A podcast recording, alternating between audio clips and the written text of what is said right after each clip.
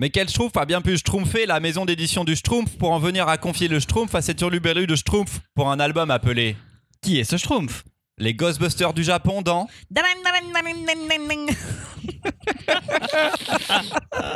Et toi aussi, passe tes vacances dans des cimetières avec Carole Bienvenue dans l'épisode 99 du Gaufrier, le podcast BD.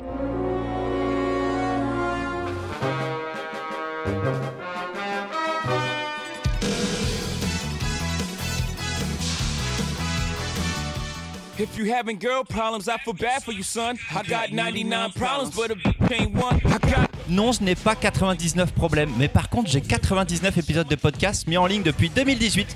Et ça commence à me donner assez d'anecdotes pour sortir ma première mixtape de rappeurs blancs déçus de la société parce que mes chroniqueurs et chroniqueuses, ils m'ont pas encore rendu leur sélection dans les temps. Chacun ses problèmes, monsieur GZ. GZ. 99 épisodes de BD, comics et manga et bientôt un numéro 100 à célébrer avec vous. On va faire ça à la rentrée et en public, mais figurez-vous qu'on n'a pas encore tout décidé parce qu'il est hors de question que le gaufrier s'organise un jour correctement. Nope. Par exemple, pour l'épisode qu'on fait là, eh bien la sélection a été faite il y a moins d'une semaine. Franchement, qui dit mieux que d'avoir à lire 3 BD, écrire une chronique et un jeu la semaine où je dois déménager la moitié de ma librairie? Donc, Ah, pas encore d'infos à vous donner pour la centième. Toi, fais pas la belle. Parce que je t'ai pas Eh. encore dit que t'étais là, Louise, mais t'as même pas lu la BD que tu dois chroniquer. Donc,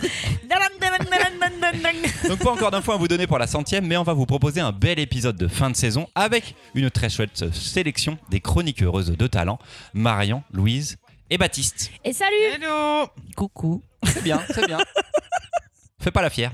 Mathias est aussi avec nous pour nous soutenir mentalement et assister au dernier essorage de l'équipe avant de partir en congé estival. Bonjour. Bonjour. Et c'est à Baptiste qu'il revient de schtroumpfer une chronique en premier avec Quel est ce schtroumpf?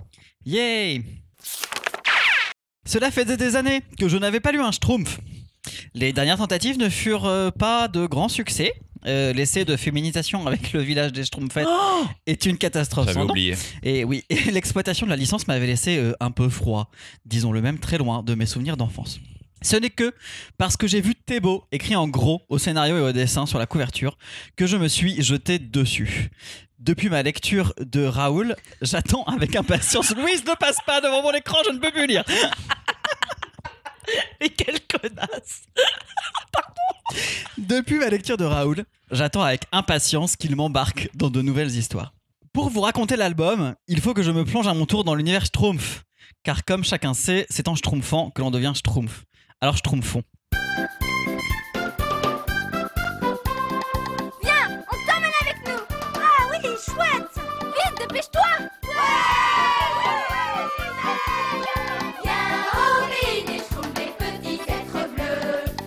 commence très tôt le matin. Et notre schtroumpf qui se réveille semble bien perdu. Il ignore où il est. Pire encore, il ne schtroumpfe pas le schtroumpf. Mais surtout, il n'a pas de schtroumpf et ne schtroumpfe pas le schtroumpf. Quelle horreur C'est évidemment. sexuel. C'est forcément sexuel. Il n'est pas le schtroumpf gourmand, le costaud, le à lunettes, ni le débile, ni l'amnésique, ni l'étourdi. Non, impossible de trouver son schtroumpf. La peur s'empare alors du village. Ne serait-ce pas Gargamel? Mais heureusement, le grand schtroumpf vient schtroumpfer notre nouvel ami schtroumpf et de la vindicte Popu schtroumpf.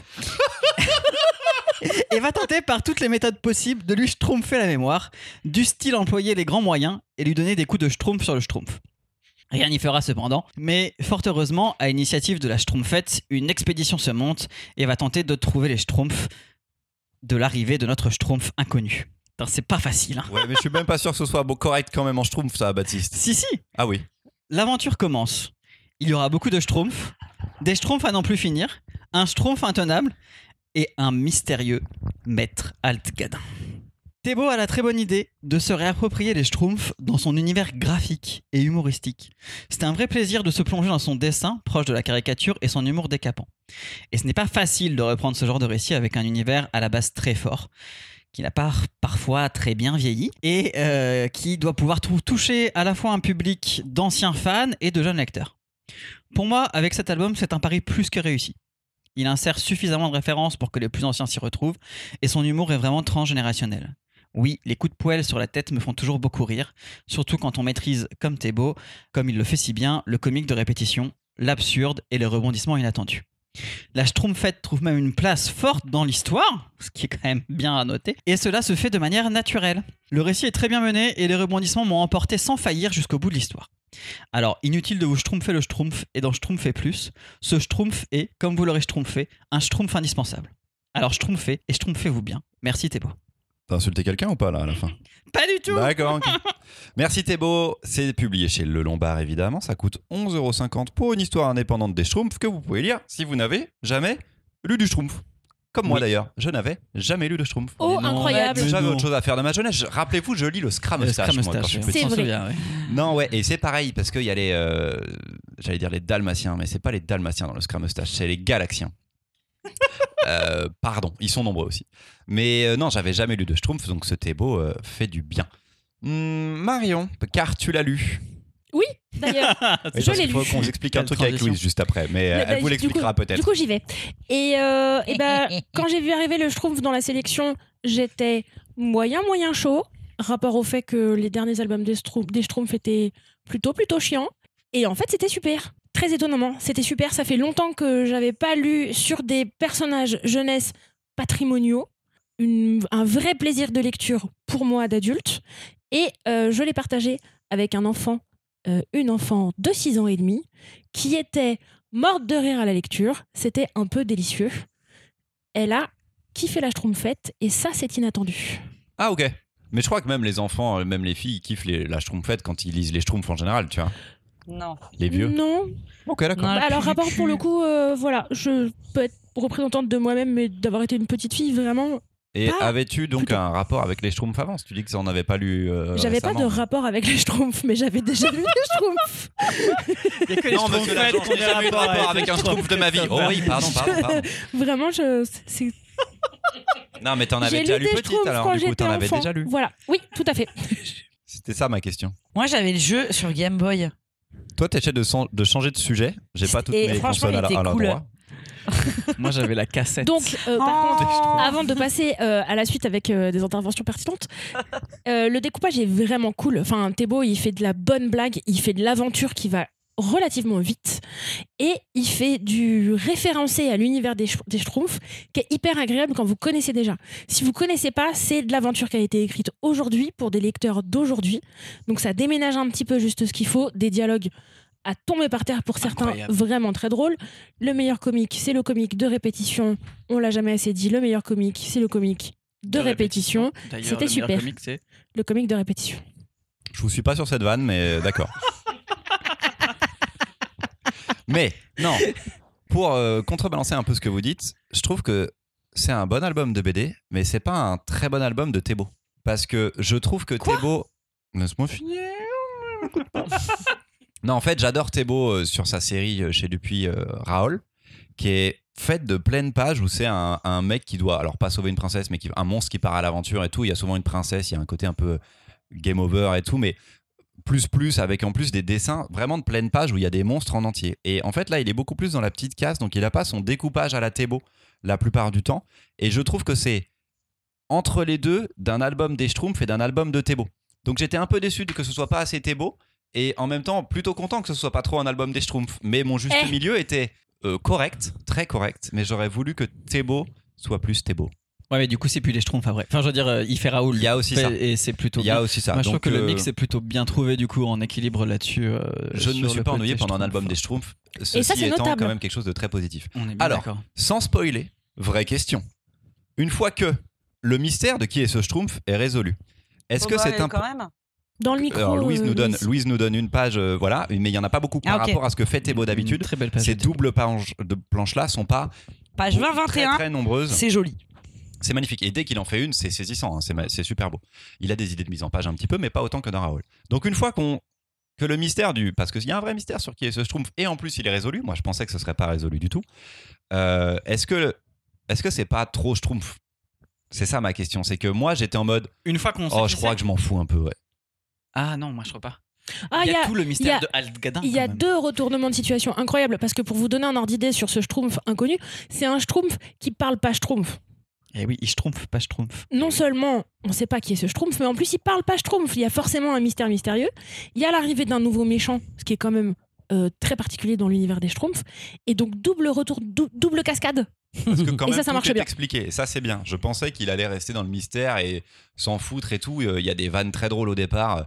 Avec euh, en plus des références très franco-belges et tout, euh, genre c'est Astérix et tout, tu vois. Et je me suis dit, waouh, s'ils osent faire ça, c'est quand même une dinguerie et tout, ce serait trop Moi, je penserais que ce serait le côté genre, c'est toi, en fait. Tu vois, C'est le lecteur qui est là et qui s'est immergé dans l'histoire Voilà. des Il Schtroumpfs y et tout. plein de trucs Et j'étais très content que ce soit pas ça. C'est pas ça, mais une fois que tu as la révélation, je trouve ça un peu déceptif pour des gens qui ne sont pas euh, acquis à l'univers des Schtroumpfs, j'aurais envie de dire. Et tu peux passer à côté du truc en disant, Ouah, je suis un peu déçu, quoi, quand même, du délire. D'un autre côté, jouer avec du patrimoine sans faire de la référence à l'univers ou aux univers qui sont autour, c'est quand même dommage, quoi.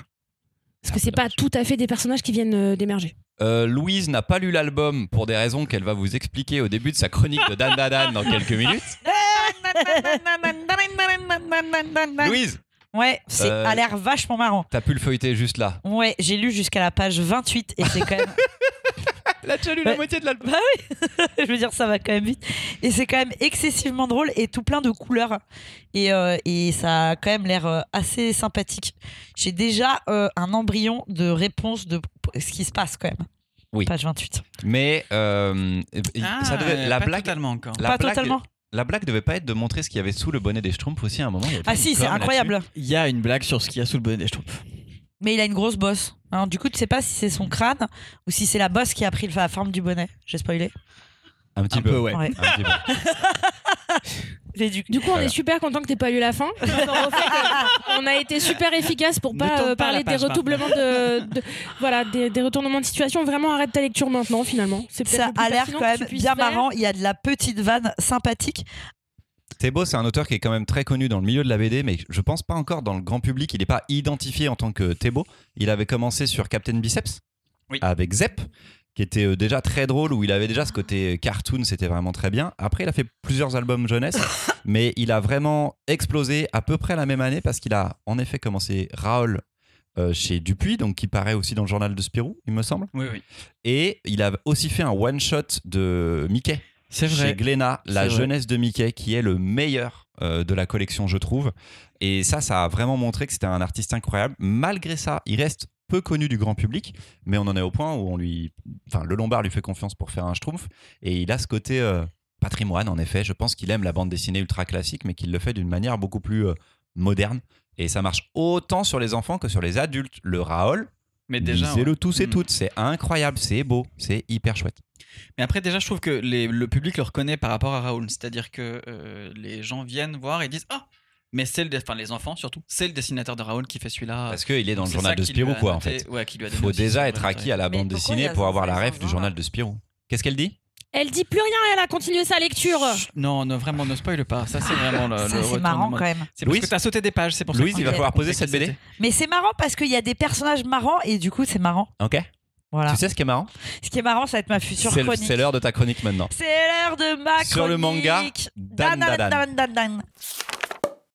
Alors, euh, je pense par quoi Ah bah on va devoir faire Alors, un petit on un va, petit on va, on revenir dans le temps, euh, qui est, euh, je crois que c'est le 27 juin. Christopher me demande ma sélection. Nous sommes le 2 juillet quand nous enregistrons. Voilà. Et je lui propose plein de titres. Trois titres. Non, on en était à 6 tout à l'heure, on avait raconté. Non, trois d'abord. 3 d'abord. Puis 1, puis 1, puis 1, donc 6. Pour les coulisses de cet échange, re- rendez-vous sur nos réseaux sociaux. Ouais, voilà, Je donnerai le, le- le fil de cette discussion, les screenshots. Et voilà. Oh. Et Christopher me dit non parce qu'il sent que, que ce que je vais proposer c'est pas assez polémique. Et du coup, en désespoir de cause, je lui dis dalan, dalan, dalan, dalan, dalan, dalan, c'est trop bien. Et il sait que je vais me faire défoncer. Je te le dis. Je te le dis. Il je te le dis honnêtement, moi ça me va que tu le fasses, mais sache que ça risque d'être compliqué. Voilà, ça risque d'être compliqué. Et, euh, et là, j'ai une phrase horrible que j'ai dit en arrivant tout à l'heure. Je me suis déjà fait reprendre par Marion. donc je vais pas redire non mais c'est pas. Attends, tu sautes une étape de ouf là. Mais je saute une étape de ouf. Ah oui, et donc ce matin à 11h40, Baptiste me dit Tu arrives à quelle heure pour l'enregistrement? Et moi, j'étais dans mon canapé comme ça, et euh, je dis Comment ça? C'est de là, quoi event est là. De quoi parlons-nous? L'enregistrement est dans une semaine. bah non, il est maintenant. Voilà. Et on y- Donc voilà. Louise, Et nous y sommes. Donc nous y sommes. Plusieurs choses. Euh, Louise n'a pas lu les bandes dessinées de l'épisode du jour. Exactement. Mais Thébo, Ah. il a l'air cool. Oui. Dan, Dan, Dan, Dan, il est très bien. Si on, fait demande pas de faire abstraction. un résumé de l'épisode. Il n'y a pas une bande-annonce du truc. Oui. Je fais un résumé pour les gens. C'est-à-dire que tu n'as. Tu as lu combien de tomes de Dan Dan Dan J'en ai lu un et demi, Voilà. Et. euh, mais c'était ta bien. Moi, j'ai kiffé. Ma chronique est pas du tout écrite, Voilà. du coup, euh, vous Alors, vous en doutez. ce que je te propose, c'est qu'on t'aide un peu à faire ta chronique, peut-être. Non. Ouais, ce serait bien ça. Est-ce que tu te rappelles- pistes. Est-ce que Non, tu te rappelles de contre- l'histoire, le début de l'histoire de Dan Dan Dan Oui, le début de l'histoire de Dadan Dadan, c'est deux oh là, attends, ouais. lycéens. Voilà. Qui ont des croyances euh, chacun opposées. Vous avez un personnage masculin qui est, qui est un ufologue, il est persuadé que les extraterrestres existent, et un personnage féminin qui est absolument persuadé que les yokai existent. Ces deux personnages vont se rencontrer dans une situation de harcèlement puisque le gamin qui, qui est fan d'ufologie euh, se fait harceler, enfin fait- se fait moquer à l'école parce que tout le monde le prend pour un, pour un stupide. Elle prend sa défense. Là, ils commencent à parler l'un et l'autre. Et euh, chacun, ils se disent Mais attends, ta croyance, elle est complètement éclatée au sol. C'est ça, quand même, qui, au début, est assez marrant. Voilà, on arrête là. Et du coup, ils se lancent un défi. Ils se disent Bah, euh, tiens, moi, je sais par les réseaux sociaux que dans tel bâtiment, il se passe ça. Toi, tu vas aller vérifier que les extraterrestres existent. Donc, il dit ça à celle qui pense que les yokai existent. Et inversement, pour, celle, euh, qui, pour celui qui pense que les extraterrestres existent. Ah, franchement, Mais si, ça c'est très passe. clair. Ça va, clair. c'est très clair. Continue, ne lâche pas le fil, on est Voilà. avec toi. Putain, Marion est là. Et Marion, On est là. et là, et on est là, et là, on toute arrive. mon attention. Marion a toute mon attention. Et du coup, ils arrivent dans ces endroits hyper glauques où euh, le gamin va être poursuivi par un yokai qui va plus ou moins prendre possession de son corps qui s'appelle Mémé Mémé Turbo. Mémé Turbo. Voilà, Oh, qui parce est qu'elle court vénère. très vite. Et euh, la gamine va se faire euh, enlever par des extraterrestres. C'est le moment. C'est le moment c'est le moment compliqué. c'est le moment. Et c'est le moment de merde qui est que, La jeune fille se fait qui est que la jeune déchirer les vêtements. Ouais, est-ce qu'on peut mettre un spoil euh, On va mettre un trigger, trigger warning, warning. voilà, qui est que euh, ce début est un peu de la merde. Enfin, c'est-à-dire que comment dire, les dix premières pages, moi j'étais en mode ouais, trop bien. Les dix pages d'après, j'étais en mode euh, ça pue la merde. Parce que les extraterrestres sont Parce que une les race extraterrestres sont- voilà, sont une race masculine. Qui, qui se clonent entre eux, mais doivent se reproduire avec des. Euh, Je sais pas, en bouffant des utérus. euh, Et donc, ils ont besoin d'inséminer des voilà. euh, femelles. Et là, il se trouve que ce sera cette très très jeune humaine. Et donc, il y en a un qui sort un, un énorme chibre de métal et qui s'apprête. Il euh, son- Ouais. sonde, scie. Ouais, voilà, c'est s'apprête Qui à- s'apprête à la violer. Voilà. très très cool. À découper ses parties génitales. Mais il veut d'abord la. Il veut, il y a d'abord. Ouais, il il veut d'abord. Il il veut d'abord. Non, parce qu'il n'y a non, pas, il y a non, pas de il question d'insémination. il Il, veut- veut, il- il veut il veut récupérer partir ses avec. parties génitales. Il veut Avec partir son gros avec. zizi de métal. Voilà, c'est Voilà. ça. Voilà. Donc, Donc, on se retrouve scène. sur des pages qui sont quand même assez problématiques en début de manga où vous avez une meuf euh, qui est euh, à moitié à poil en train. euh, Où le personnage féminin principal va révéler ses pouvoirs Voilà. en étant menacé par une tentative de viol très ouverte Voilà. et que ça n'est que comme ça qu'elle peut trouver son vrai pouvoir intérieur. Il nous faut un choc très fort. Voilà. Suite de l'histoire. Suite de l'histoire. Une fois qu'on a passé un énorme problème. Euh, et bah du coup après vous avez, euh, étant donné que le, le, le, le yokai Mémé Turbo a pris plus ou moins possession du, du, du corps du gamin, elle va euh, l'emmener euh, chez sa grand-mère qui euh, elle normalement est une voyante mais elle était persuadée que c'était une voyante qui était un peu éclatée et tout ça pour essayer de régler son problème. On peut s'arrêter là quoi. Et ben après s'ensuit des Voilà, aventures après s'ensuit des... Arca. En fait, ils Voilà. vont devenir des sortes d'enquêteurs du paranormal et du surnaturel avec les aliens et pas les aliens et les yokai et affronter les monstres, sachant que la quête finale est de récupérer les deux testicules du garçon volés par Mémé Turbo, enfin perdus par Mémé Turbo, pardon. Excusez-moi, une fois qu'ils auront battu Mémé Turbo euh, à la fin du premier tome et demi, le deux garçons a perdu ses Boule dorée. boules dorées. Marion, elle était Et la quête, la quête du duo sera donc de récupérer les deux testiboules euh, du Alors, jeune Au garçon. début, il a perdu tout son engin. Pardon, il a perdu tout l'engin, c'est vrai. engin. Mais il y a un champ lexical de la bite qui est impressionnant dans. Et euh, fin, de- fin de tome 2, euh, il récupère sa tub.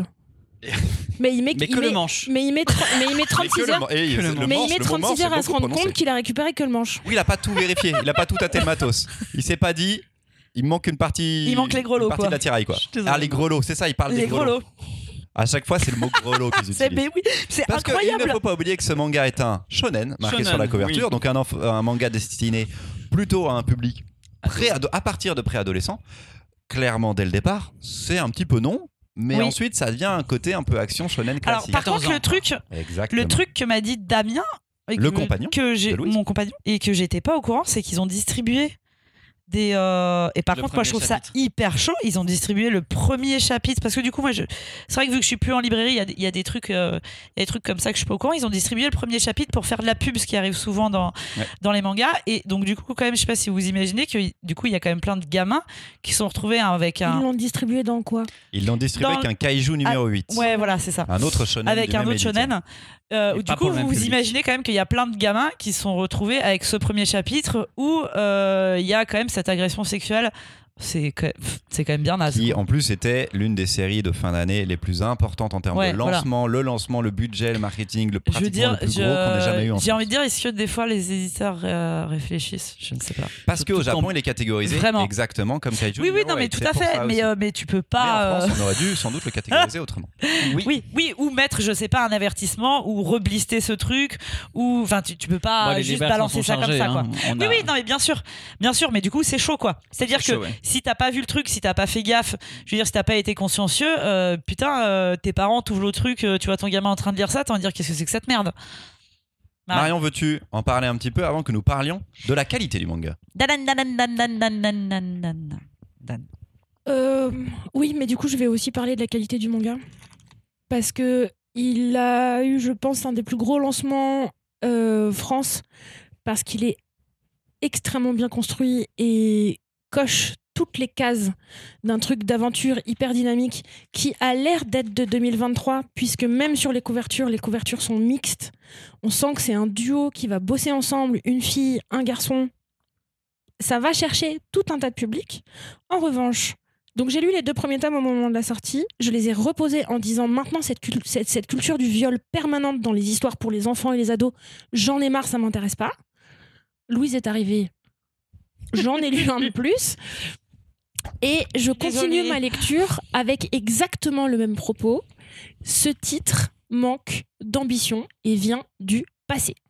Ouais, Je suis un Il peu y a d'autres vrai. personnages. Il y a un autre personnage féminin qui va arriver à un autre moment qui est casté pour être le potentiel love interest de quelqu'un, qui n'a aucun intérêt si ce n'est que d'être niaise et elle est faite pour ça. J'en ai marre, mais j'en le- ai. T'en as lu combien? Euh, là, j'en ai lu trois parce que Ouais, vraiment. C'est parce qu'après, elle évolue aussi. Oui, ça, mais en fait, elle évolue euh, aussi. mais- C'est ça les intros d'histoire. Ouais, les de les- personnages, les débuts sont. C'est ça les intros d'histoire. En vrai, c'est ça les intros d'histoire. Il faut avoir des menaces de viol pour devenir puissante et il faut avoir l'air débile pour être intéressante. J'en ai marre. Je suis, je, je suis vénère. Ce titre, il est vénère parce que moi, je suis d'accord avec toi sur tous ces sujets-là. Et j'ai aussi une scène où à un moment, il se cherche dans le lycée et où je suis touché par le truc. Donc, je, je commence à bien aimer les personnages à ce moment-là, mais j'ai encore en tête les trucs affreux que les persos ont dû subir avant Mais par le scénariste. Tu au vois, mode, demeurant, ah, Au demeurant, par contre, je suis, je trouve les personnages secondaires extrêmement bien écrits. Mémé Turbo est extrêmement puissante dans le récit et ça marche hyper bien. La grand-mère de la jeune fille est très drôle et très sarcastique pour faire un autre point de vue d'adulte. Les deux ados en eux-mêmes, elle et lui, ils ont un background qui est intéressant, qui est solide, ils ont une personnalité. Pourquoi pas Mais juste, en fait, tout ce cadre d'action-là, mais venez, on imagine, on, on commence à imaginer des histoires intéressantes où on arrête de faire souffrir des gens sur cinq générations parce que c'est fun en fait. Si vous voulez, il y a des ados qui baisent, mais ils sont tous consentants. Colère. Baptiste. Je comprends ta colère et enfin moi j'ai aussi été très surpris au début euh, par euh, cette scène d'agression sexuelle et euh, surtout qu'en plus il y avait moyen alors ce qui n'était pas mieux mais de, de, de faire aussi un parallèle avec le garçon parce que lui aussi se fait voler son attirail pour continuer sur le champ lexical et du coup pourquoi est-ce qu'il y a que elle qui se retrouve d'un coup sexualisée? Enfin tu vois s'il y a un moment donné tu veux lancer un scénario Elle Mais- sera d'ailleurs. mais au moins sur un pied d'égalité, parce que le problème c'est enfin tu vois moi, Je- après On va aller dans le détail. Hein. Elle, pour elle, c'est une scène ouverte d'agression sexuelle. ouais Pour lui, ça se passe dans le noir le plot de Mémé Turbo, c'est Suce-moi les tétons que je te pompe le dard. Le gamin a 14 ans. Hmm. Je te laisserai lécher mes libards si tu me laisses te pomper le dard. Je suis pas loin Ouais. quand même. Ça, c'est et ça. voilà. De fait, il y, a, y a- y a aussi comme des, des- des gros problèmes sur le public visé. on est bien d'accord. Après, là où moi je te rejoins et en même temps je trouve que ce que fait ce manga et c'est son défaut c'est peut-être d'aller trop dedans au début, mais c'est qu'il il le vient pour dépasser ça aussi également. C'est le seul shonen, c'est-à-dire qu'il est obligé de s'insérer. Alors je pense aussi que c'est comme ça qu'il a été construit. hein. Il est obligé de s'insérer dans l'univers du shonen actuel, etc. euh, Voilà pour trouver aussi un public. Et par la suite, il vient euh, complètement euh, éradiquer ça. C'est-à-dire que le personnage le plus intéressant euh, dans Dan Dadan, c'est la fille. C'est elle qui fait tout. C'est le personnage central de l'histoire. Lui, c'est vraiment le second couteau. C'est lui qui est à la ramasse, etc. En ce sens-là, du coup, voilà. Euh, Mémé Turbo, elle a un- une, explication à son origine qui est hyper intéressante. C'est la jeune, c'est la, euh, elle, c'est un yokai qui a été créé parce que il y a eu beaucoup de femmes qui ont été violées et agressées et que c'est la réponse en fait à ces âmes en peine. Donc il y a toute une avancée en fait de thématiques et de sujets qui sont des thématiques actuelles et qu'il, et c'est là où c'est dommage, s'est senti obligé de replacer, et mais peut-être nécessaire au vu de l'état de publication au Japon. Je, on n'est jamais, euh, ce c'est que- jamais ce nécessaire de faire du viol. Mais euh, voilà, et en ça, tu vois, voilà, il dépasse, et il, a- il introduit des archétypes pour les déconstruire par la suite. Et en C'est ça, pas je ça, trouve introduire un que- archétype Baptiste. Je suis pas d'accord avec toi. Il n'est pas obligé d'utiliser ces scènes-là. et Ah, il est pas obligé. Je suis tout à fait d'accord. Ah, mais je suis tout à fait d'accord qu'il est pas obligé. Introduire un archétype de personnage, c'est autre chose. Tu peux dire qu'un personnage, il est archétypal. C'est pas, mais c'est pas la même chose de lui faire subir des choses. Bah, en fait, ça rend. Enfin, je pense qu'il a. Bah, oui, non, non, je, je veux pas non plus trop de justification. hein. C'est-à-dire que après, pour moi, c'est le seul euh, manga actuel euh, en shonen, et je vous défie de m'en trouver un autre où il y a un personnage féminin central qui est intéressant. Et l'atelier de sortie ne marche pas parce que c'est le public, c'est le public shoujo qui est complètement visé et qui l'achète. C'est le seul shonen aujourd'hui où on a un personnage central féminin. Et bah du coup, j'en reviens avec ma colère initiale. mais on est tout à fait Ça d'accord. manque d'ambition. On en a marre de ces éditions du passé là. Ouais, ouais, ouais. Mais est-ce que. euh, tu- pour rebondir ce que tu disais, Baptiste, alors moi je, je suis absolument pas une spécialiste, donc euh, je, je veux pas parler pour les publications japonaises, mais tu as un peu l'impression que ça passe, tu vois, par. Ça cause des cases pour pouvoir justement après pouvoir faire autre chose. Je sais pas comment dire, tu vois. Moi, ça, Genre, est-ce que. les éditeurs au Japon sont Tu en vois, mode genre- si ça plaît, on continue. Ouais. Donc est-ce qu'ils sont obligés, l'auteur, de dès Oui, le oui, départ, non, mais, euh, via la pression d'un éditeur, peut-être mettre ces séquences, ces séquences-là pour dire ok, on accroche le public avec ça? Je sais pas. On a d'autres séries comme Kaiju numéro 8 qui fonctionnent bien ces derniers temps, qui sont hautement plus qualitatives, même un My Hero Academia dans le plus ancien, qui ne nécessite pas. C'est pas une meuf le personnage principal. Non, Y a pas de d'accord, mais c'est pas parce que c'est une meuf que c'est pour ça qu'il faut la violer dès le départ non plus, tu vois. Bien sûr. On non, est bien mais- d'accord. Non, non, mais tout à. Donc- non, non, mais bien mais sûr. on évidemment. n'est pas obligé de sexualiser, on n'est pas d'arriver, obligé d'arriver à ces scènes-là dès le départ. Moi, ce qui, moi, ce Marion qui, me, ce qui me choque, c'est que ça correspond à des archétypes, y compris, je pense, de publications japonaises, où on a une jeune adolescente qui a globalement 14 ans, qui n'a pas le physique d'une enfant de 14 Oui, oui, ans. non, non, mais de Donc c'est déjà, on est déjà dans euh. un truc où on répond déjà à une demande du public d'avoir une petite meuf jolie à gros seins. Ok, c'est validé. Dans le shonen, il y en a partout. surtout- C'est ok. Il y a des scènes de violence de type tapons-nous dessus avec des trucs qui font peur, qui retiennent prisonniers, qui sont menaçants. Ok, ok, mais juste là, comment en 2023, fin 2022, on fait son plan de com de fin d'année là-dessus? Pourquoi c'est la série la plus am- ambitieuse à l'époque? En effet, peut-être Voilà. que ça méritait Et pas du autant coup, maintenant, d'implication. Ça, c'est un message envoyé qui est pas cool de la part de l'éditeur. Et maintenant, nous, en librairie, dans les séries qu'on a proposées, qu'est-ce que ça veut dire de dire le meilleur shonen sur le marché en ce moment avec un personnage féminin? C'est celui-là, c'est celui-ci, il se passe ça dans les trois premiers chapitres. Moi, j'assume Euh, pas. on non, est bien d'accord. Moi, j'assume pas. Je veux pas y aller. Et pour revenir euh, sur ce que disait Marion sur le shonen du passé, euh, j'aime bien faire ce, ce lien avec Dragon Ball, qui, dans ses premiers tomes, est extrêmement problématique également, sur lequel on est obligé de mettre maintenant des avertissements quand on le donne à des enfants très jeunes, 8-9 ans. Euh, Sangoku, il fait pampan sur euh, Bulma, il, il- il lui, il lui touche le sexe pour savoir si c'est une fille, c'est dit sous, le fa- sous la Tortue forme de gag. euh, Tortue géniale, il Oui, pisse le sang quand plein. il voit des seins. C'est des, des façons de faire, en effet, qui datent d'il y a 30 ou 40 ans. Est-ce que c'est l'auteur qui voulait ça au départ et puis lui, après, ça s'agit ou l'éditeur lui dit de ça s'agir? Ça, on n'arrive pas à le savoir, on le saura sans doute jamais. La série, je trouve, s'adoucit au fur et à mesure des tomes, mais on a besoin de trois tomes pour terminer une sorte de premier gros arc d'introduction, lui-même euh, constitué de plein de petits arcs, pour ensuite arriver à une série qui devient assez banale. Et c'est ça le problème aussi, c'est que par la suite, on n'a pas de gros, gros, gros enjeux. On n'est pas on n'est pas sur un truc énorme, je trouve. Mais comme My Hero Academia, Oui, c'est ce que j'allais dire. Il y a d'autres séries, les séries qui marchent actuellement Voilà. sont pas forcément sur des séries à gros enjeux. euh, Exactement. Un ou alors il y a un gros enjeu, mais il est très lointain, il va être dévié, etc. Exactement. On Ouais, a ouais. ce, ce, ce- Mais même dans finalement l'attaque des titans, etc. Enfin, très vite, on se rend compte que l'enjeu on principal. euh, on L'attaque, bat on est sur un seinen pour moi. Le meilleur Oui. exemple après, ce serait Kaiju numéro 8, où je trouve qu'on a quand même une, une vraie évolution assez rapide. Demon Slayer. Demon que j'ai pas lu. Ah Ça bah, avance Demon vraiment bien, Demon euh, Slayer Ah, ça avance super vite. Il y a deux ans qui se passe en deux cases. Je- Et c'est tout son entraînement. Donc on est vraiment sur une Oh, histoire de. Tu parles à mon cœur là. Ah non, vraiment, moi ça m'a saoulé. Mais euh, moi je, déteste cette série. Mais Mais, mais parce que je pense que je ne suis pas le Slayer. public visé. Et aujourd'hui, le public euh, lit des choses très différentes euh, de ce qu'on lisait nous. Et donc, je suis d'accord avec toi que pour moi, c'est vraiment celui qui va faire le plus le lien entre le manga du passé et euh, le manga de lecture actuelle. Et je pense que c'est son, son gros défaut d'un certain côté, hein, c'est d'avoir voulu rester euh, sur euh, des codes. euh, enfin, en, en plus, qu'il- Il a quel âge le dessinateur? Je sais pas si c'est une bonne Faudrait que question. je trouve ça, j'ai pas trouvé. D'ailleurs, je l'ai pas dit, il s'appelle Yukinobu Tatsu. C'est donc édité chez Crunchyroll pour 7,29€ le tome. Voilà. Ah, j'ai bien aimé ce débat. Mathias est en train de nous chercher ça. J'ai bien aimé ce débat parce que on trouve quand même des qualités au titre. Mais on est quand même extrêmement énervé quand on le lit. Et du coup, on conseille. Parce Mais que moi, bah, je, parce je que tu pas peux dans la pas. Sur ce début, Baptiste, tu peux pas conseillé être. euh, beaucoup, toi? Oui, je l'ai pas mal que conseillé, euh, Ça se conseille facilement. Mais à partir de 14-15 ans. Ah oui, pas avant. Tu le mets pas du tout avant, Non. quoi. Et c'est du- hyper compliqué vu que c'est marqué shonen quand même dessus, quoi.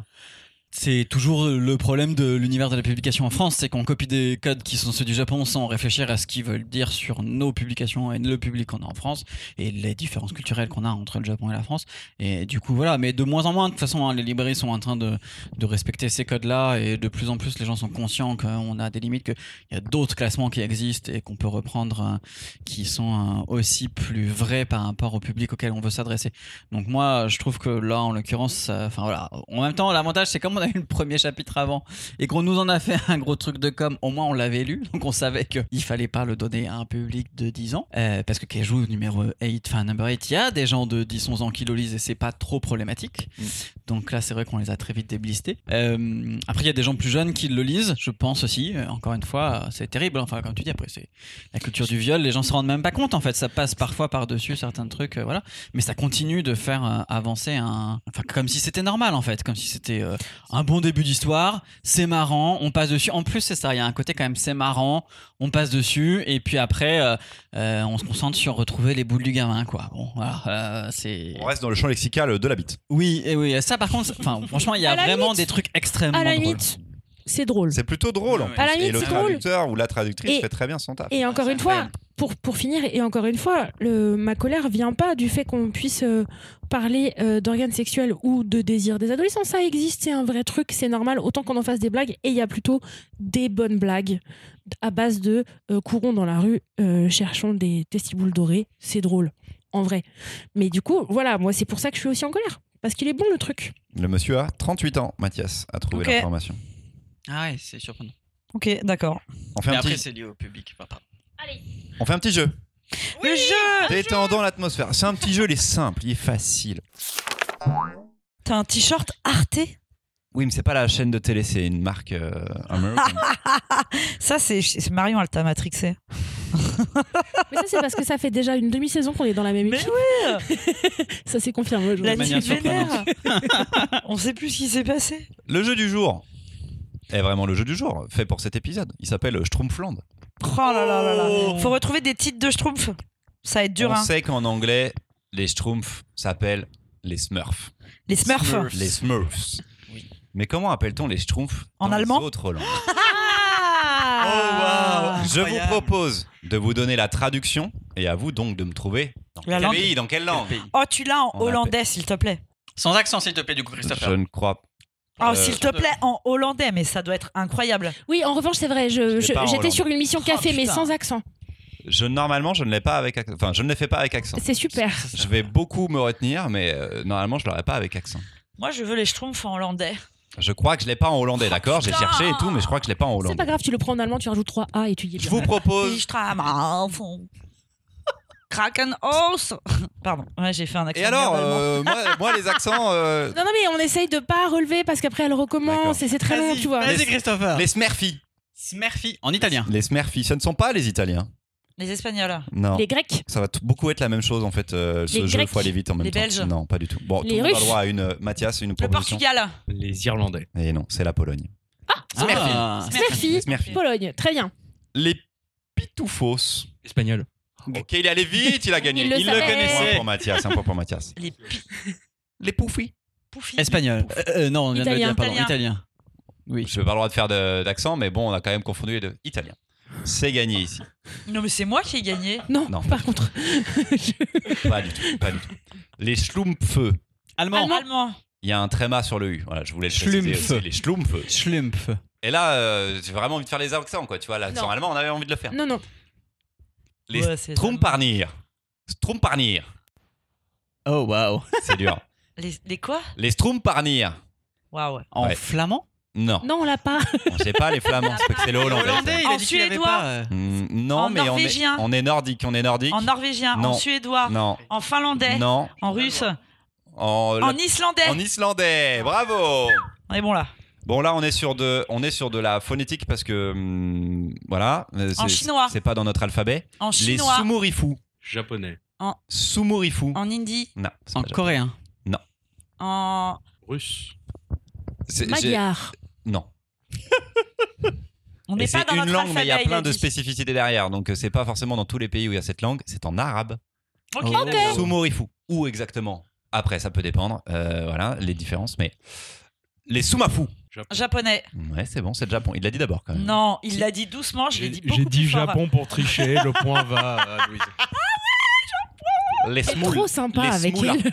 Les smoulas, les smoulas ça fait très la moula quoi. oui Mais les smoulas quoi. ouais ouais Euh, En Smoula. russe, Euh, bulgare. non, non, on est, on est, en Moldave, on est Europe en de l'Est. chypriote. On est Europe de l'Est. en, en, En hongrois En, En Non. hongrois en Non. lettonien. Non, En estonien. En non, ukrainien. En lituanien. non. Vous êtes croate. En, en Union En européenne. croate. En nuls. serbe Ah bah, attends, on les fait tous, désolé, mais. Il a 22 sur 25. en bulgarien. En République tchèque. Ah. Eh Et oui, on l'avait pas. Les Smolko. Des smolko Grec. Ah. Non. Romain. On est toujours en Europe de, centrale. Je reprends. Hongrois. Les, les Smolko. Pardon, ma- Marion, je t'entends pas Hongrois. Avec ta gueule de bois un petit peu. Non, Hongrois. non, toujours pas. Bulgarie, Non, pas loin. Je- je me fais mal. Moldavie, Non, pas loin. Monténégro. Roumain. On est en train de descendre. Euh, En serbe. en, en slovaque. En slovaque. Ah. Eh oui, en slovaque. Ah, lui, je l'aime bien. Les Cyrine Lair. Il est dur, lui. Les Lair. Cyrine Lair. En indien. Non, mais. euh, En on- pakistanais. En sanskrit. Non, on revient un peu vers l'Europe quand même. Hein, S'il vous plaît, en turc. Exactement. Et- En fait, t'es bonne en géographie. Ouais, c'est ça. Ça n'a rien. De toute façon, on n'a aucune connaissance en langue, donc euh, faut juste que je vous dise à peu près où c'est. Les Landschilling. Ah mais ça, ça sent le frucht, ça un peu. Le quoi? Bah les, les Hollandais. Les Landschilling Ouais. On m'a dit que j'avais pas le droit de faire d'accent, donc euh, Ouais. pas Et- du tout. Et moi j'ai appelé les Hollandais. Donc sinon, j'aurais fait un accent. Oh En chinois. Eh oui. Allez, arrête, je te dis. Les Non, Landschilling. Ouais, donc euh, quoi? Mange. Oui, oui. Mais, Mais, ne tout le parle monde a le pas temps en de le même faire. temps. Euh, Les Smurfana. Les Smurfana Euh, Portugais. Non, plus nordique. Euh, danois?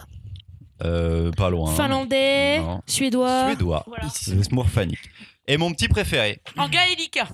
Oh, putain, Ça aurait été bon ça. Ça aurait été En fait, incroyable. j'ai cherché, mais j'arrivais pas à trouver. Enfin, j'étais sur Wikipédia et j'essayais de trouver les langues. Et donc après, tous ceux qui sont pas en, en alphabet, euh, en alphabet sur, comme nous, euh, c'était trop compliqué, quoi, tu vois. Sur DeepL, tu tapes les Schtroumpfs et tu mets toutes les pas. langues. Oui, mais du coup, ça marchait pas parce que vu que le Ah. nom est pas forcément connu, après ils te font une approximation phonétique, quoi, tu vois. Ah donc ouais. c'était pas forcément bon. Donc celui-ci, c'est le- le plus incompréhensible. Les Oupikek Torpikek. C'est incroyable. C'est incroyable. Ouki- C'est Oupikek toujours du hongrois. Upikek Torpikek. Ça, Ah, c'est du Sud. Du hongrois. c'est du hongrois. Oh, Au bout d'un moment, c'est C'est du hongrois. Moi j'aurais dit c'est les Québécois tu sais, qui ont fait des blagues, tu vois. Mais du coup, ça veut dire que upikek, torpikek, dans toutes les phrases. Il faut que je trouve des cases de. Je trouve en hongrois. Je trouve, ils, upikek Torpikek, je urpikek Torpikek. C'est insupportable. C'est du C'est-. Je sais pas comment est la conjugaison C'est hongroise. du hongrois toujours. Et que on les pas le flamand. Schtroumpfs sont vraiment payés très cher au bout d'un moment On n'a pas le flamand. Non, j'ai pas le flamand, j'ai pas trouvé le flamand, mais parce que je crois que. Alors, parce qu'il y a aussi beaucoup de pays où juste ils s'appellent les schtroumpfs. Non, en, gaél- en gaélique, je suis sûr que c'est pas les Oui. ça peut être marrant. Tu me dis non à une affirmation que je te pose. Euh, tu peux pas me dire non à. C'est beaucoup le schtroumpf dans les pays, en fait, tu vois. C'est comme ça. Non. Si, je te jure, c'est comme ça. Ah ouais? Ça, j'accepte. Ça, ça va, t'es avec moi. Mange ton Pimps là maintenant. Marion, tu as une troisième chronique pour nous. C'est sur un album qui s'appelle Carole. Chers auditeurs qui nous écoutez l'été, on est ravis de vous accompagner par cette chaleur qui, euh, j'en suis sûre, est écrasante. Après tout, c'est 2023. J'aurais adoré vous mettre dans les oreilles une chronique de la Grande Marade. Néanmoins, euh, ça n'est pas le cas. Est-ce la vie que j'ai choisie ou le calendrier éditorial qui veut ça? La question reste ouverte et je verrai ça avec les professionnels adéquats. Parce que non, je ne suis pas en train de vous faire une chronique pour remplacer une séance avec mon psy. Aujourd'hui, il sera bien question de psy, mais pas de mes séances. Je m'en vais vous parler du dernier album de Clément Fabre, paru chez Dargo juste avant qu'il fasse trop chaud. Un album intimiste, de quête d'origine familiale, Clément Fabre décide de partir à la recherche des origines de sa famille et particulièrement l'histoire de ses grands-parents arméniens qui ont quitté la Turquie pour fuir les persécutions. L'auteur décide avec son frère de trouver les traces de Carole, une enfant décédée très jeune avant leur départ et dont la sépulture est à Istanbul. Ses grands-parents en sont sûrs, bien qu'il n'ait pas, pas parvenu à la retrouver quand ils l'ont cherchée. Commence alors un voyage presque initiatique sur les pas de ses aïeuls exilés et dans les cimetières et les archives qui pourraient abriter ce qui reste de Carole, présente dans l'histoire familiale, mais qui a l'air complètement absente au monde. Un voyage pressé de Clément et son frère dans le passé pour chacun et dans les difficultés à regarder les différences entre la légende familiale racontée et la réalité historique. L'auteur arpente la ville et surtout sa frustration de ne pas trouver de réponse quand son frère s'attelle à l'accrocher lui à la ville bien vivante de 2013 dans laquelle il marche. Au moment où il cherche leur réponse, la partie occidentale de la ville vibre des manifestations parties du parc de Gezi. Voilà comment un récit, presque comme un carnet de voyage, autant intérieur que d'exploration, un dessin et des couleurs captivantes, comme pour nous montrer et finalement nous ramener en France, dans le salon des grands-parents. On y apprend que les réponses que l'on cherche dans la mémoire familiale dépendent surtout de la manière dont on pose les questions à ceux qui nous racontent. Beau, lucide et touchant, une joie douce amère qui demande de prendre son temps pour être savourée. Merci Marion. C'est exactement ce que j'ai ressenti en lisant l'album. C'est très bien fait. Très bonne chronique. C'est donc de Clément C. Fabre, euh, qui ne s'appelait pas Clément C. Fabre avant, c'était Clément Fabre tout court. Chez, chez Dargo, ça coûte 24 euros. C'est une couverture qui sent bon l'été. Elle est magnifique. Ça vous donne envie d'ouvrir le livre. Et c'est tant mieux parce que c'est très beau. Baptiste, qu'en as-tu pensé?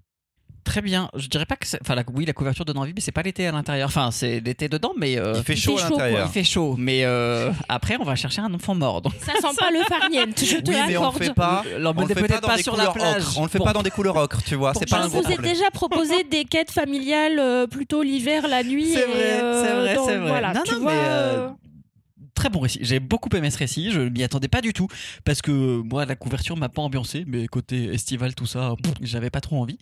Euh, et en fait, euh, l'intérieur est très très bon, très bien écrit, très bien dessiné. On part vraiment avec eux dans ce voyage. C'est ça qui m'a beaucoup plu. On ressent vraiment, j'ai beaucoup aimé euh, ta manière d'en parler parce que c'est vraiment ça, ce côté à la fois celui qui est dans la déception parce qu'il a quelque chose à régler dans cette histoire. Lui, il a une motivation pour partir. Il part parce que son psy lui aurait dit en gros qu'il fallait qu'il s'intéresse un petit peu à sa famille parce que ça trouve un écho dans sa vie à l'âge où il en est aujourd'hui. Et, euh, du coup, tout son rapport au voyage qui va être euh, teinté en fait de ça, de cette espèce d'injonction aussi à il faut régler un souci, il faut régler quelque chose. Et euh, j'avais envie avec lui euh, jusqu'au bout qu'il retrouve une trace de cet enfant euh, qui, enfin voilà, pas spoiler, il n'y a pas vraiment de suspense. Et j'ai vraiment trouvé que c'était très très bon euh, la manière dont en fait euh, il arrive à retransmettre ça et euh, face à son autre frère qui lui vit beaucoup plus effectivement sur euh, le, le, le, le, le- le présent. Istanbul actuel. Euh, dans ce qu'il a de politique, mais aussi de touristique, euh, de beau à découvrir. Et ça, c'était vraiment hyper intéressant. Après, c'est clairement, euh, c'est pas le même Erdogan que celui qu'on connaît euh, aujourd'hui. Donc, on a un regard sur ce qui est en train de se passer qui est aussi un peu effrayant, je trouve, parfois, par rapport à la situation politique qui est en train de vivre le pays. Et ça, c'est intéressant parce qu'avec toutes les lectures qu'on vous a proposées dans le Gaufrier qui parlaient de la Turquie ces derniers temps, il y en a eu plusieurs. Je trouve que ça fait un très très bel écho à ça. Et le seul défaut que je dirais dans cet album, c'est euh, ça. Il a une manière d'écrire qui parfois moi me saoule, euh, à savoir qu'il vous dit euh, dans sa BD, en fait c'est comme s'il retranscrivait son carnet, et donc il vous dit dans son BD, dans sa BD qu'il va faire une BD, et donc qui est la BD que vous êtes en train de lire. Et il y a un côté un peu posage de références comme ça avec le Portugal, avec euh, de, de- de Cyril Pedrosa, avec euh, ah, euh, une analyse en fait de la BD que vous êtes en train de lire, mais où il, va, il vous dit qu'il va parler de ça, mais en fait il vient d'en parler. Ouais, mais est-ce que Donc c'est un pas peu redondant. avec le fait que ma- 2013 ils l'ont fait cette BD, c'est Ouais. ça? Oui, il y a C'est ça effectivement Alors, qu'il y a le le côté voyage- je sais pas pourquoi Le, le... le voyage et leur moment à Istanbul, c'est 2013. Ouais, et quand ils en parlent, ils sont dans le voyage, donc ils sont en train Oui. de dire, Tain, ce serait cool d'en faire une BD pour en faire une BD. Si la BD a vraiment mis 10 ans à se faire, je trouve ça logique qu'il en parle du coup, qu'il Ouais, ancre ça dans ce truc-là. qu'il ait besoin d'expliquer en fait ce qu'il va faire dans la BD, qu'il a fait dans la BD du coup, parce que c'est sur les deux temporalités. Je trouve que c'est un peu redondant parce que bah, du coup je l'avais bien compris. Mais, mais euh, en dehors de ça, et c'est vraiment un petit point minime, hein, c'est juste que parfois j'étais là genre bon ok je vais passer à, à, la, à la- à la page d'après. C'est super et c'est très très intéressant sur le multiculturalisme euh, de, de la Turquie. Enfin c'est vraiment quelque chose d'hyper intéressant sur ce sujet-là. Moi, j'ai bien aimé parce que c'est un récit familial. J'ai 34 ans et je pensais pas qu'un récit familial allait m'entraîner euh, à mes 34 ans là-dedans. Parce qu'il est à la fois, je pense, via le dessin, mais aussi la façon de raconter l'histoire, plutôt positif. C'est-à-dire qu'il n'y a pas cette lourdeur de la famille. C'est-à-dire qu'on parle d'un enfant mort, en effet, très jeune, mais la façon qu'ils ont déjà d'en parler avec les grands-parents, en fait, c'est pas un immense secret. Là, le but, c'est de la retrouver, c'est de retrouver une trace, c'est juste de lui donner une existence. Il existe déjà cet enfant dans la famille, de toute façon. Il n'est pas caché, il n'est pas honteux. C'est pas un secret? C'est pas un secret. Donc en fait, euh, ils le font pour qui? Pour eux, peut-être? Pour les grands-parents? Pas vraiment, parce que les grands-parents sont OK qu'ils le fassent, mais, Mais ils ont c'est- rien demandé, Ils hein. ont rien demandé et ils leur...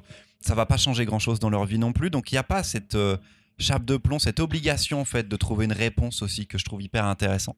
Et, et surtout, il n'y a pas une grande finalité, comme disait euh, Baptiste, sur la, le fait de la retrouver ou pas. Et tout le long de l'album, ça veut dire que on est à la fois dans ce voyage en Turquie et dans cette recherche, mais qu'aucun des deux n'est la finalité globale de l'album. Et je trouve ça très, très cool parce que, quelque part, malgré la thématique, les thématiques, c'est léger. C'est. Je, je suis capable de le lire et de, de ne pas trouver. Ouais, c'est pas. Pas un truc euh, sur les, les, les tréfonds d'une famille, les tréfonds du mystère d'une famille et les problèmes d'une famille, et sur les tréfonds de la Turquie non plus à ce moment-là. Par contre, ça montre beaucoup de choses. Et c'est léger aussi parce que c'est bien le récit de Clément Fabre, mais il part avec son frère. Il vit pas le même récit, lui. hein. Il part avec son frère et finalement, moi, ce qui m'a frappé à la lecture, c'est que l'auteur, finalement, dans tout cet environnement familial, c'est lui qui a l'air d'être le plus obsédé de trouver une trace tangible de Carole qui sorte du récit familial, alors que son frère, il a l'air de vouloir aller à Istanbul, et on le voit plusieurs fois dans le récit, d'aller aux endroits où ses grands-parents ont pu aller euh, se balader, les endroits qu'ils aiment bien. Lui est en train de faire comme... euh, son frère fait comme revivre des traces de là où c'est ce que ses grands-parents partagent.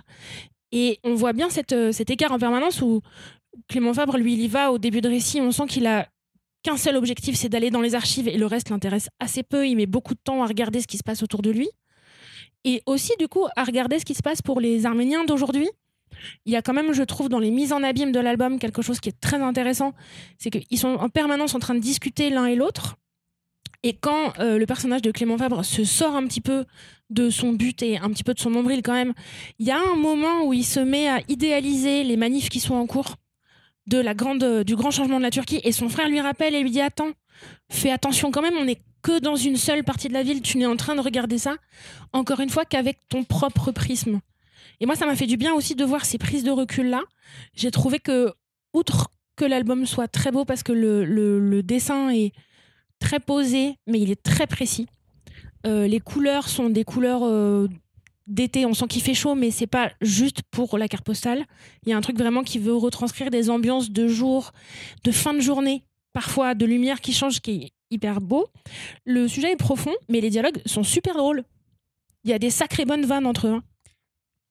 Euh, J'ai trois choses à dire. Je le dis avant parce que je vais oublier l'un des trois, j'en suis sûr. Euh, sur ce que tu dis de il regarde pas vraiment et son frère regarde, ça se voit dès la couverture. Ça en fait une très très bonne couverture. Le Clément Fabre est en train de regarder son appareil photo et n'est pas en train de regarder ce qui se passe autour de lui, tandis que le frère a le regard au loin. Très très bonne couve. Déjà qu'elle était belle, mais en plus elle est symbolique là-dessus. Ce que tu dis sur les révolutions et sur ce qui se passe, euh, je trouve ça très cool parce que ça résonne avec nous en ce moment euh, des villes qui euh, des petites euh, révoltes Ah qu'il bon peut y avoir en ce moment au moment où on enregistre les 2 juillet suite à la mort de Naël. Ils prennent des photos devant des bus cramés, devant des bâtiments cramés, devant ces trucs-là. Il y a un côté euh, joli de la révolte en fait. Et, et est-ce qu'on arrive à avoir le même regard là en France en ce moment nous? Ça pose une question aussi. Troisièmement, il y a, euh, pour montrer que c'est une belle BD, une très forte BD, il y a 10 planches où c'est juste euh, eux qui errent dans un cimetière, mais en point de vue, et on ne voit que des tombes. Ces planches, elles sont superbes. Prendre le temps, le papier, l'histoire de, faire 10 planches de cimetière, de tombes plus ou moins bien entretenues et tout, mais en bandeau comme ça, c'est très très beau. Ces planches-là, elles sont, elles sont et belles, et en même temps, elles, elles font naître beaucoup d'émotions. Et j'ai trouvé ça très très fort de prendre ce parti pris-là, de faire ces planches au milieu d'un album. On est chez un gros éditeur, on est chez un éditeur qui, qui normalement ferait peut-être avancer une histoire et tout. Je trouve que là, il a pu écrire exactement ce qu'il voulait parce qu'à un moment, il s'est dit j'ai vécu un truc dans ce cimetière-là à chercher quelqu'un et j'y ai croisé plein d'autres récits de vie dont je ne parlerai pas. Donc c'était très très fort. Est-ce que Christopher, tu es en train de dire qu'on a trouvé le parfait équilibre entre les BD presque de la dépression et le, le good feeling?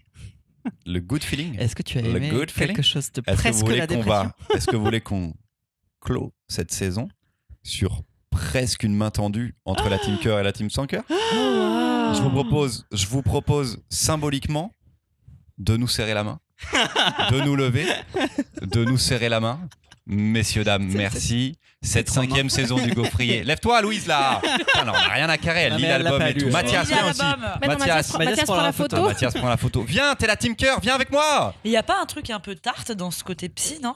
Mais Alors, le côté psy, c'est vrai que c'est pas le truc le plus Oui, cool. il Euh, fallait serre la un main lion. d'abord, serre Ah, la il main fallait d'abord. un lion. Ah, pardon. Merci. Ce moment est Merci, arrivé. Euh, Très politique ce qui est en train de Ce moment passer. est arrivé. Merci. On sourit à la Voilà. caméra, on sourit à la caméra.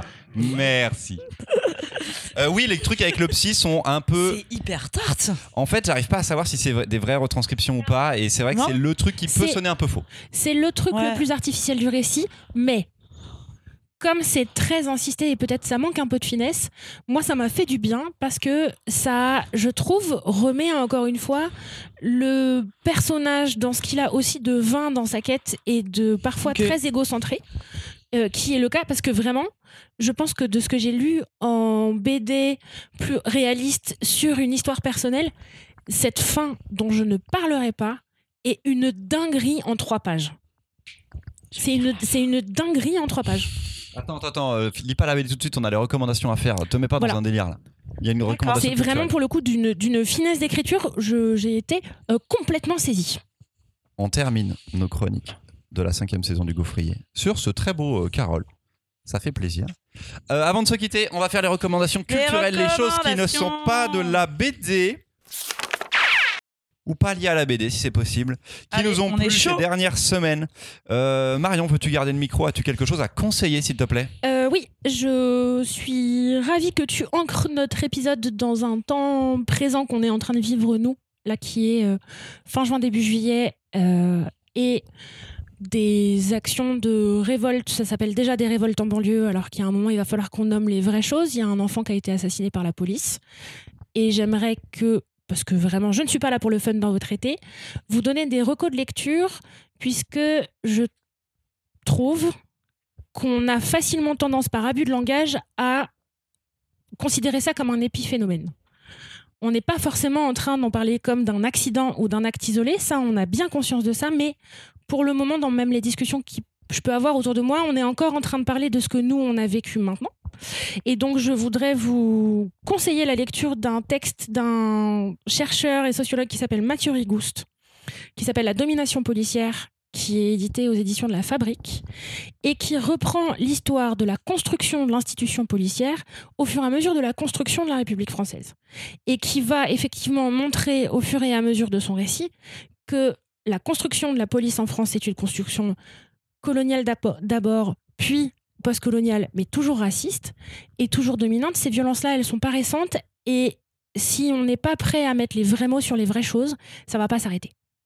Donc, si vous avez envie de vous plonger un petit peu dans les, faits, dans les vrais mots, euh, Mathieu Rigouste a le super pouvoir en plus de faire un travail de recherche très carré, mais extrêmement compréhensible. Le, langage qui est utilisé dans son essai et ce que vous allez lire est vraiment dur à lire. C'est dur de lire euh, ce genre de truc parce que c'est dur en fait ce qui s'y passe. Par contre, dans le langage de sociologie qui est utilisé, celui-ci il est accessible. Euh, la fabrique a la force de faire euh, plein de notes qui sont pas des notes de bas de page, mais des notes de fin d'essai. Vous vous y reportez comme vous avez envie ou pas, ou vous pouvez continuer à lire au fur et à mesure. C'est un texte qui est un petit peu important.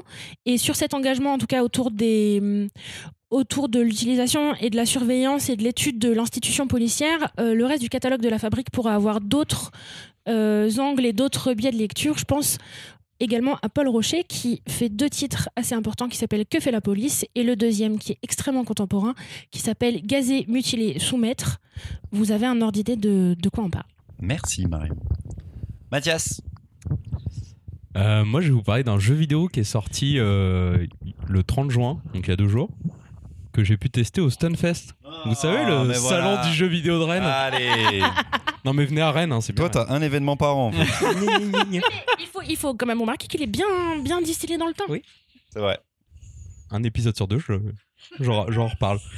Et donc, mais avant de vous parler du jeu vidéo, je vous demandais, est-ce que vous connaissez le jeu de société Micro Macro Crime City? Oui, c'est faut- c'est les crimes dans la ville et tout là. C'est ça, c'est une bien. sorte de Micro jeu- Macro Crime City, tu me racontes Non, le jeu mais- comme c'est les crimes dans la C'est- C'est ville. vraiment un- une excellente Je suite à la meurs. reco de Marion, du coup. C'est genre un Où est Charlie d'enquête. Le plateau de jeu, c'est une énorme carte en noir et blanc avec plein de petits personnages dessinés à, dessinés à la Lewis Trondheim. Ok. Et toi, tu, en tant que joueur, tu tires une carte qui montre la victime. Tu dois la trouver sur la carte, sur le plateau. dans le dessin. Et après, tu dois remonter l'enquête en parce que en fait tout est dessiné temporellement. Ok. Et donc tu remontes et c'est un jeu euh, à la Où est Charlie et c'est vraiment très très bien. Et du coup, euh, le jeu vidéo dont je vais vous parler, c'est exactement la même chose, mais en jeu vidéo et ça s'appelle Crime O'Clock. Et donc euh, là où euh, tout est dessiné sur une grande carte, dans le jeu vidéo, tu joues un enquêteur temporel, on va dire. Tu, tu traverses le futur, le passé, etc. Et du coup, tu remontes, la carte se met à jour en fonction de quelle étape temporelle tu es. Et en plus, tu as des petits mini-jeux, euh, un peu comme, euh, comme les experts, où tu viens analyser une fréquence audio, des choses comme ça, pour en faire un peu plus un jeu vidéo. Et c'est hyper bien. Donc, c'est sorti il y a 48 heures. Je dois avoir une quinzaine d'heures de jeu dessus. Cet homme ne dort pas. Vous ne le saviez pas, mais cet homme ne dort pas. Et c'est là, il est à 17 euros sur Switch. Il sort dans un mois sur PC. Ok. Voilà, c'est vraiment Ah. très, très 17 bien. balles C'est les jeux Ah, indés. waouh, c'est bon, je vais Excellent. acheter C'est ça les après. jeux indés. Enfin, Ouais. Moi, ma reco, ça va être une reco qui a déjà été faite. C'est sur la série documentaire. Non, attendez, attendez, attendez. Attendez, attendez. Tu veux dire un musée qui- dont l'expo est déjà finie? Non, c'est. Est-ce que tu vas parler d'un podcast? Oui. euh, parce que tu as écouté euh, Oui, j'ai- Les Pieds sur Terre? J'écoute. Non, les- Oh, la, non. la série documentaire. La série LSD. documentaire. LSD. J'ai beaucoup euh, bingé du LSD. On en avait parlé sur euh, l'épicerie qui est l'arabe du coin, qui était vraiment trop bien. C'était Charlotte, je crois, qui avait fait le Ouais. conseil. C'était absolument génial. Ils sont à retrouver encore une fois pour savoir euh, euh, d'où vient le fait que pratiquement ce soit que des Tunisiens qui tiennent les petites épiceries en centre-ville. Là, il y a quatre nouveaux épisodes qui sont sortis depuis le 19 juin. Alors, ils, ils sont pas numérotés, c'est très étrange. Il n'y a pas partie 1, partie 2, partie 3. Le premier s'appelle Quand la recherche s'empare de la question de la race. Il est extrêmement intéressant parce qu'il va questionner les affrontements, le, enfin le, oui, si, les affrontements qu'il y a en ce moment, principalement à l'université, mais ils parleront des médias aussi, de la société, à l'université sur les débats de genre, de race qu'il y a entre, en gros, ce qui anime notre société actuellement, le- l'opposition entre universalistes et euh, combat intersectionnel. C'est passionnant parce que enfin, j'arrive à comprendre et à avoir des arguments, à comprendre le camp que je considère en face, c'est-à-dire le camp des universalistes que je trouve euh, anciennement euh, progressiste et euh, enfin maintenant euh, pas du tout Nouveau réac. nouveau réac, en effet. Euh, ça- je trouve que ça prend parti, mais ça donne la parole aux deux et ça montre les cheminements intellectuels des deux. C'est passionnant. Il y a vraiment deux camps qui s'affrontent, deux camps qui s'attaquent en tant que qui pensent que l'autre est raciste. C'est passionnant. C'est passionnant de se dire que qu'il y a des gens qui pensent qu'on est raciste parce que parce qu'on essaie de montrer que les gens sont différents. C'est absolument génial. Les interviews, les sont folles. Euh, Il y a des choses révoltantes, il y a des choses passionnantes, il y a les deux, il y a des moments où on ne sait pas. Et euh, il est extrêmement bien fait. Donc cet enchaînement de quatre podcasts euh, sur la série documentaire, le premier, quand la recherche s'empare de la question de la race, climat orageux dans les amphis, quand les médias créent la polémique et les associations prennent la parole, je vous les conseille, c'est absolument génial. L'intersectionnalité qu'il y aura euh, là-dedans est vraiment super. Marion, tu veux réagir dessus? Pas tout de suite. Louise, as-tu une recommandation? Oui, j'ai une recommandation à faire qui est une vieille recommandation, mais bon, tant pis. Euh, j'ai regardé parce que ça a été mis en dispo euh, sur Arte récemment, grâce à Dieu, de François Ozon. Et euh, je conseille absolument aux gens de voir ce film. Du coup, c'est sur l'affaire Barbarin à Lyon. Et Si euh, vous pensiez que ce podcast n'était pas gauchiste, ouais, c'est voilà. la fin de saison la plus gauchiste qu'on ait pu faire. Les recommandations, c'était des trucs légers. Attendez, Oui, mais, voilà. mais du coup, après, j'ai. Euh, ce film est absolument. Enfin, est, est vraiment très bien pour euh, remettre un peu. euh, Enfin voilà, pour, pour les gens qui se souviennent pas, moi peut-être euh, ça me touche parce que euh, je suis lyonnaise et que Barbarin c'était quand même quelqu'un de très important, de très connu à Lyon. Et tout ça de pour remettre un peu les choses euh, Non. dans le. Non, pour remettre euh, un peu Ah, les choses, pas du tout. Dans le contexte, c'est euh, du coup. C'est du coup un prêtre qui a été, pas Barbarin, c'est le père Prélat, qui a été euh, accusé de pédophilie sur je ne sais plus combien d'enfants, mais enfin bon, c'est absolument énorme. Et euh, évidemment, Barbarin et euh, l'Église a plus ou moins couvert ça. Ce qui est hyper bien dans le film, c'est que ça, les personnages qui vous ont présentés ont tous des trajectoires différentes. C'est hyper touchant. Moi, ça faisait assez longtemps que j'avais pas vu un film où les acteurs sont mais tellement bons. Ils sont tous d'une justesse incroyable. Ce qui est assez fou à savoir, c'est-à-dire que du coup, je conseille le film, mais je conseille aussi le docu qui est disponible après, qui explique comment Ozo a tourné. On est quand même, je crois que quand le film est tourné, on doit être en 2018-2019, je, je sais plus. C'est pas si longtemps après la, la de l'enfer, mais il a eu énormément de problèmes à tourner ce film. Encore maintenant à Lyon, il y a des scènes qui ont dû être faites en cachette. Ce qui est assez intéressant à savoir, c'est que Melville Poupeau, donc un, un- un- un des acteurs qui tient un des rôles principaux est quelqu'un qui est très croyant et qui du coup joue quand même le rôle euh, d'une des victimes. Enfin bref, c'est c'est c'est c'est pas drôle, voilà, je vous l'accorde. On s'en fout de conseiller des trucs pas drôles, mais c'est vraiment très très très bien. Moi, je l'avais loupé à l'époque et c'est vraiment top. Double Voilà. réaction du camp Marion Baptiste. Tout le monde veut réagir sur. Juste, euh, est-ce que tu peux redire euh, les plateformes sur lesquelles c'est disponible? Arte. Oui, c'est sur Arte. Pour l'instant, c'est encore dispo sur Arte, le film et le docu qui va avec euh, le film. En fait, c'est juste parce que comme on fait une euh, fin de saison euh, euh, de gauchistes très politique et hyper dure, puisqu'on vient vous parler de pédophilie dans l'église, de domination policière et de combat intellectuel pour de conservateurs finis, je vous propose juste une toute petite reco supplémentaire juste pour la blague si vous avez du allez, temps on y cet met un été. petit- une petite cerise. Euh, J'ai découvert un site internet euh, qui est incroyable, qui s'appelle Forgotify. Ça s'appelle comment? Forgotify, euh, qui est un agrégateur de contenu qui va récupérer sur Spotify les sons les moins écoutés. Ah Et ça fait 15 jours que je suis dessus. Le site internet vous propose des extraits de 15 secondes de trucs incroyables, puisque c'est littéralement premier degré le fond de Spotify. Les trucs que personne n'écoute jamais. Vous écoutez l'extrait, si ça vous plaît, vous cliquez dessus, ça vous renvoie sur votre compte Spotify si vous avez pour rajouter dans vos playlists. Si vous n'aimez pas, vous cliquez sur le suivant et vous avez un autre extrait. J'ai donc découvert de la chanson, l'équivalent de la chanson française, mais de la chanson turque des années 40. Euh, J'ai écouté du yodel euh, de manière impromptue. Ça, c'est incroyable. J'ai alors beaucoup d'eurodance. Je vais pas vous mentir, il y a beaucoup beaucoup d'eurodance, Que personne n'a écouté? Mais que personne Ah, n'a écouté. vraiment Genre vraiment. Il y en a tellement. Oui, y a- voilà, il y a des sons sur lesquels je suis tombée. On est quatre à l'avoir écouté la dernière année. Donc si vous avez envie de découvrir des nouveaux trucs, soyez prêts, partez à l'aventure. Il y a des trucs nuls, il y a des trucs incroyables. Forgotify.com, c'est super et c'est léger. sur ton, sur ton carnet, Mais parce que j'ai un. sur ton carnet, j'ai l'impression depuis le départ qu'il y a écrit Darmanin en très très gros, alors qu'il y a écrit Duramen. Et Il y a écrit, il y a écrit du ramen, Voilà, mais pas Darmanin. Parce que pff, pas le time. Baptiste, je crois que tu n'as pas encore fait ta recommandation culturelle. Oui, eh ben, je vais finir sur quelque chose d'un peu plus léger. du coup. Baptiste Mais il y a, il y, a eu, euh, il y a eu un problème avec cette histoire-là. euh, voilà, parce que j'ai été voir et deux fois euh, La Petite Sirène au cinéma. Le film Attends, tu Disney. y es allé le, deux fois le- le live action. Oui, Oui, oui. j'y suis allé deux fois.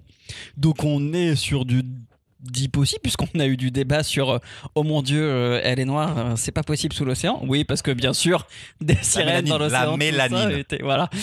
Et, et en fait, j'y suis allé deux fois pour des raisons de calendrier, mais peu importe. Et de, et de gens avec... mais exactement c'est à dire que j'y suis allé aussi avec un énorme plaisir je suis retourné avec un énorme plaisir non seulement parce que bah j'avais envie de donner des thunes alors, pas à Disney en vrai en général mais euh, sur le côté euh, contre les gens qui ont fait polémique contre ce film. Et euh, l'actrice est une très très très très bonne actrice. Et ça c'est aussi le truc qui fait que ce film est aujourd'hui inattaquable. D'ailleurs, on n'en parle plus de la polémique mais parce que en fait, il n'y a rien à redire. C'était très très bien, c'est très bien mené. Il y a des. Alors après, c'est Disney, on, on coche les cases euh, de ce qu'il y a besoin pour être dans la veine euh, plus moderne sur les modifications. Mais enfin voilà, c'est un très très bon film et je vous recommande, si vous avez encore le temps et s'il passe encore par chez vous, d'y aller ou de le trouver par la suite sur, euh, sur les réseaux.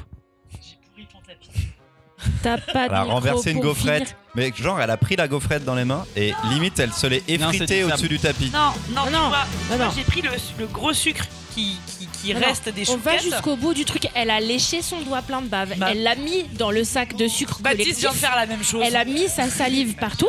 Elle a sorti son doigt et il y avait que la salive dessus parce que le gros sucre est tombé par terre. Voilà. Ouais, c'est chaud. Et c'est ainsi que se termine cet épisode 99 du Gaufrier, le podcast BD. Euh, alors, si tout va bien, vous aurez des nouvelles pendant l'été à propos de l'épisode 100, euh, qui devrait s'enregistrer autour de septembre. C'est flou, je sais, mais j'ai pas mieux pour le moment sur cet épisode 100. On vous donnera les infos dans un petit épisode hors série et sur les réseaux sociaux, bien entendu. D'ici là, eh bien, passez un bon été. Lisez plein de BD, de mangas et de comics. Et venez donc en parler sur notre Discord. Le lien est à retrouver sur nos réseaux sociaux. Très bon été à toutes et à tous. C'est quoi ce bruit? Elle a éternué. Ah, c'est mignon. Bah oui. Parce qu'elle avait le micro, elle. Elle, quand elle éternue, elle, euh, tu vois, elle garde le micro, mais elle se retient quand même. Lisez bien les gaufrettes, salut Des bisous.